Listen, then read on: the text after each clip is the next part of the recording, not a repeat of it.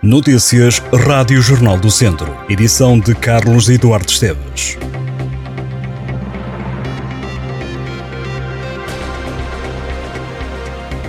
O IP3 vai entrar em obras durante esta semana. A Infraestruturas de Portugal anunciou que estão a decorrer trabalhos de beneficiação do pavimento nos nós de acesso do IP3 com o IC6 na zona de Penacova, obrigando a constrangimentos de trânsito. A intervenção está a ser feita de forma faseada. Os condicionamentos de trânsito decorrem entre as 9 da manhã e as 5 da tarde. Esta quarta-feira, quem vier do IC6 terá de desviar pelo IP3 em direção ao nó de Miro, sendo que os automobilistas são depois encaminhados em direção a Viseu. Já na quinta-feira, o trânsito será cortado no ramo de acesso do IP3 para o IC6, no sentido Viseu-Coimbra, com o desvio a ser realizado pelo IP3 em direção ao nó de Miro e posterior encaminhamento para o IC6 em direção ao nó da Raiva. Sexta-feira, o corte é feito no acesso ao IP3, no sentido de Coimbra. O trânsito será desviado em direção a Oliveira do Mondego. O IP3 liga Viseu a Coimbra e tem estado a receber obras há alguns anos. Os trabalhos de requalificação e de duplicação da estrada principal devem terminar em 2026, num investimento total de 134 milhões de euros. A via já foi fechada ao trânsito algumas vezes desde o início do ano. É inaugurado este sábado em Viseu o novo mercado de produtores, que vai passar a estar aberto ao público junto ao prédio da Segurança Social. Com uma área de cerca de mil metros quadrados, o mercado vai receber 115 produtores e comerciantes. Além da área comercial, contará ainda com um espaço lúdico.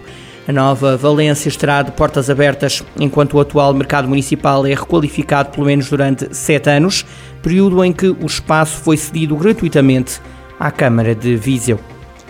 A Câmara de São Pedro do Sul vai ajudar os municípios com mais de 65 anos e pensionistas por invalidez que tenham dificuldades financeiras a pagar os medicamentos. Foi criado o Programa Municipal de Comparticipação em Despesas com Medicamentos, integrado no projeto São Pedro Mais Solidário Mais Saúde.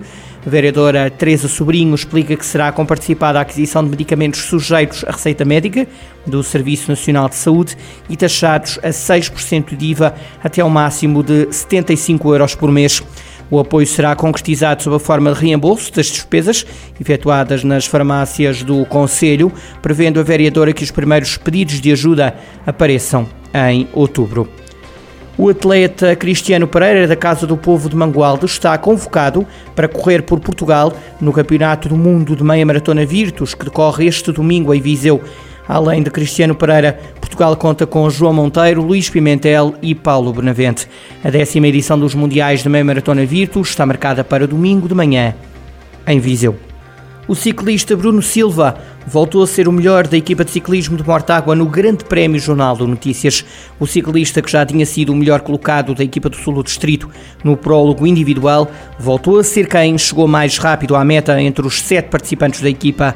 Bruno Silva foi 11 na chegada ao Multiusos de Gondomar, depois de ter pedalado 143,7 km. Está agora a 1 minuto e 1 segundo do camisola amarelo uruguaio Maurício Moreira.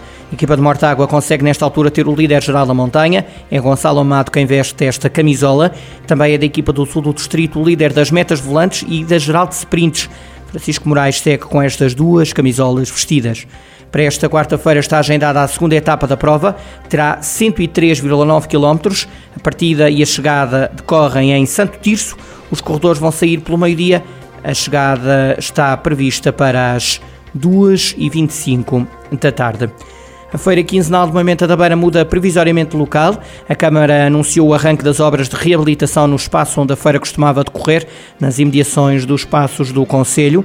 Segundo a autarquia, os trabalhos vão prolongar-se por alguns meses, o que obriga a mudança temporária para novo lugar na Alameda, em frente ao pavilhão desportivo, já a partir da próxima feira, que acontece segunda-feira 5 de setembro. As obras na feira quinzenal constavam no orçamento aprovado para este ano da Câmara de Mamenta da Beira, no valor de 21,2 milhões de euros. O investimento previsto, segundo o documento, é de 1,5 milhões de euros. As obras devem estar prontas até ao próximo ano.